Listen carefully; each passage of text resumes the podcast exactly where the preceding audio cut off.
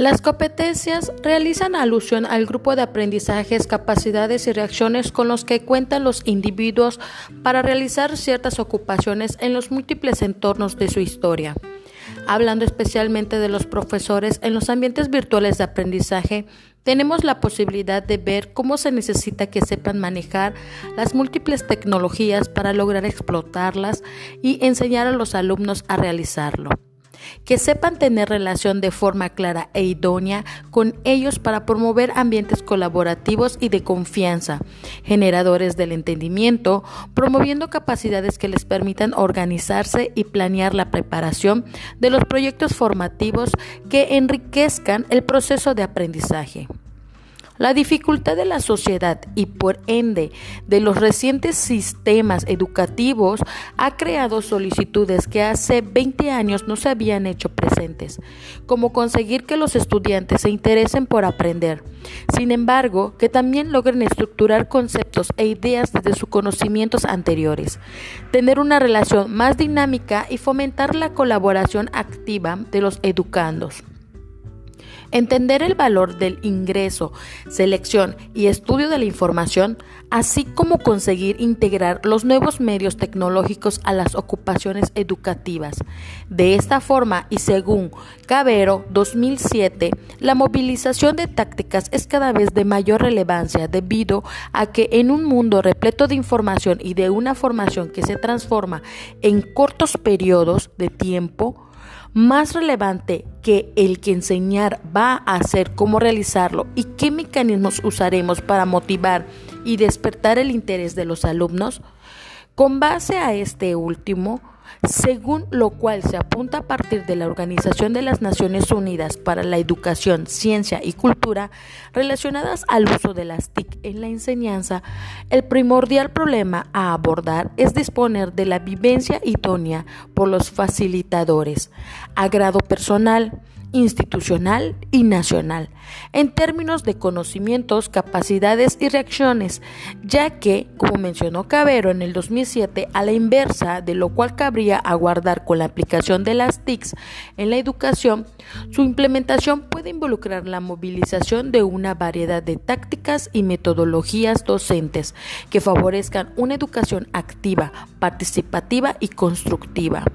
Aunado al entendimiento metodológico y didáctico para la incorporación correcta de la tecnología por medio de tácticas de educación concretas.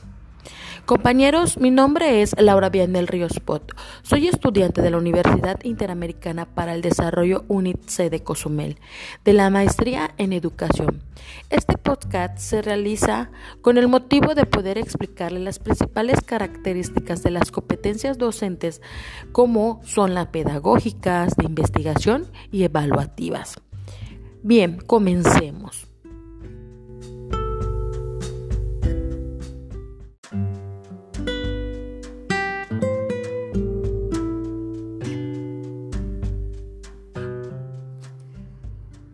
Hablando de las competencias pedagógicas del docente, aquí debe el docente lograr hacer un uso conveniente de los ambientes virtuales de aprendizaje.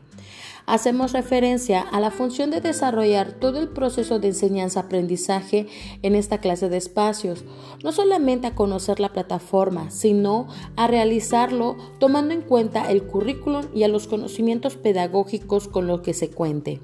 Un docente puede tener mucha experiencia y vivencia impartiendo clases de forma presencial. Sin embargo, se necesita que se prepare para realizarlo además en ambientes de aprendizaje virtuales,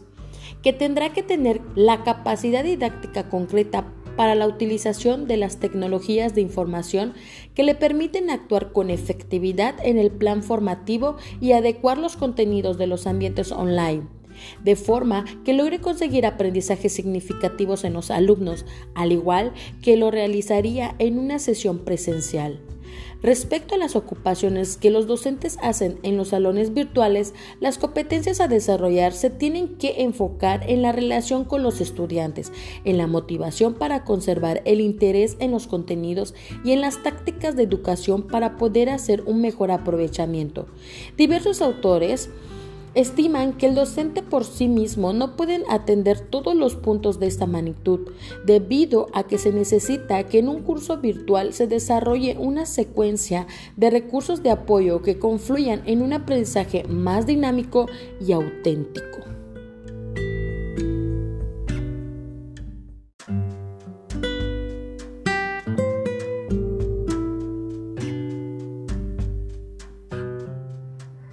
Bien, ahora hablaré de la competencia de investigación del docente, que es el segundo punto relevante de este podcast.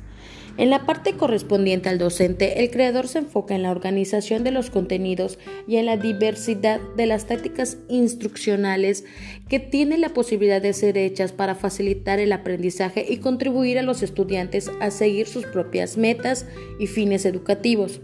Además de conocer las plataformas, o sea, de tener competencias técnicas, es importante que el docente cuente con la competencia de investigación, que según Muñoz en el 2007 son aquellas primordiales para que los educadores puedan interpretar, replicar, plantear alternativas, preguntas y redactar desde la vivencia pedagógica según la problemática que caracteriza el aula y el colegio. El docente debería tener la función de buscar información y usarla de forma crítica, de forma que pueda lograr desenvolver satisfactoriamente y garantice que el alumno tenga ingreso a información verídica, que los contenidos sean importantes, interactivos y confiables. En este sentido, debería ser capaz de examinar el entorno y de usar las tácticas que resulten más correctas para su utilización en los ambientes virtuales. La investigación debe considerarse como una de las funcionalidades sustantivas de un docente de calidad,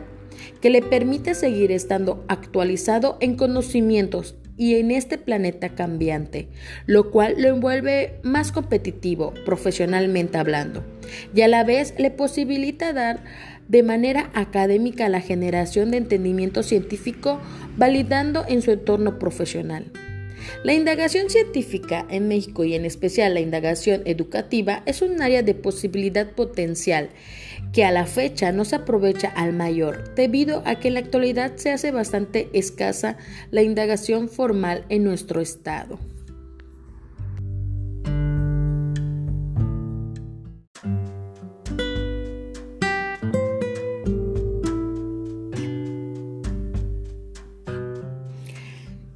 Como el tercer punto de este podcast, hablaré de las competencias evaluativas del docente. Una vez que un docente tiene competencias evaluativas, hacemos referencias a que tiene un óptimo funcionamiento de técnicas de evaluación,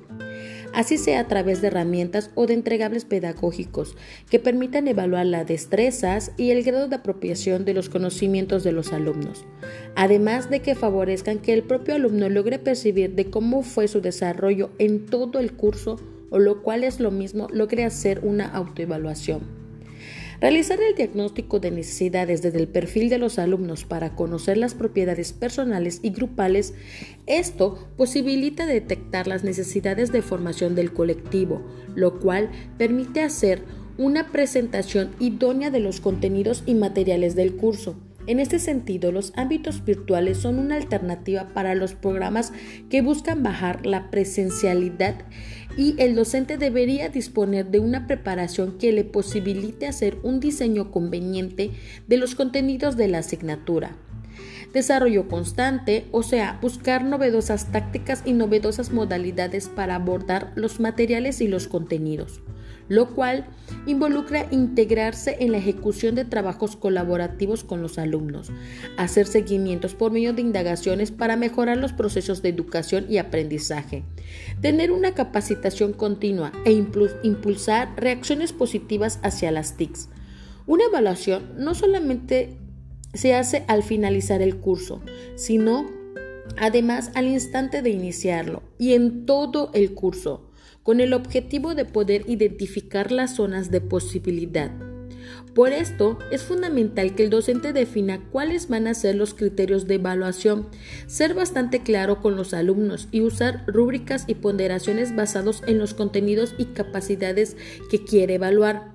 A partir de una visión sociocultural, las funcionalidades pedagógicas se relacionan con las ayudas ajustadas que da el docente a lo largo del proceso de educación-aprendizaje en el aula virtual. Estas se comprenden como ayudas que varían acordes y se avanzan con el mismo con el propio desarrollo del conjunto del alumno y además varían en su calidad, puesto que se ajustan a las necesidades particulares o del conjunto por lo cual se entiende que no hablamos de habilidades genéricas, sino de aplicaciones contextualizadas a las situaciones concretas de educación y al proceso de aprendizaje de los alumnos.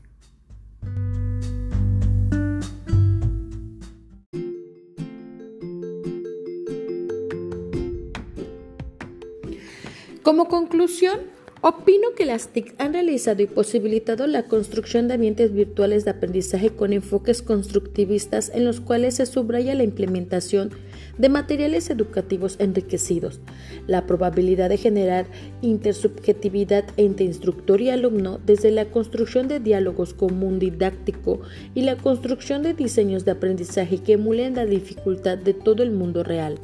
En este sentido, la reacción del docente es un factor central para el buen o mal aprovechamiento de la tecnología en el aula, puesto que esos docentes son los incluidos manifestarán una disposición abierta hacia novedosas maneras de trabajo con TICs. En contraparte, si el docente no está a favor de esta unión tecnológica, va a ser lo viable por obstaculizar su uso en el aula. El papel del docente en la activación del entendimiento del alumno, en la función de éste para producir un ambiente virtual propicio en la activación y profundización del entendimiento. Sin embargo, como instruye Baello en el 2011, aquel desarrollo cognitivo únicamente es viable una vez que además que se ha insistido en la atención socioemocional del conjunto y en la administración y organización de la clase, puntos que en términos generales permiten la obra del entendimiento de los virtuales. Un EVA es un lugar de posibilidad para coadyuvar con otros y aprender de otros, así como para edificar resoluciones innovadoras a los convenientes sociales y educativos. Los docentes poseen frente a sí una situación conveniente para incidir en la formación de sus alumnos de una manera más abierta, con responsable y dinámica. Bien compañeros, por mi parte es todo. Espero que el tema haya sido de su interés y haya abarcado los puntos el cual les sirva en un futuro. Gracias a todos.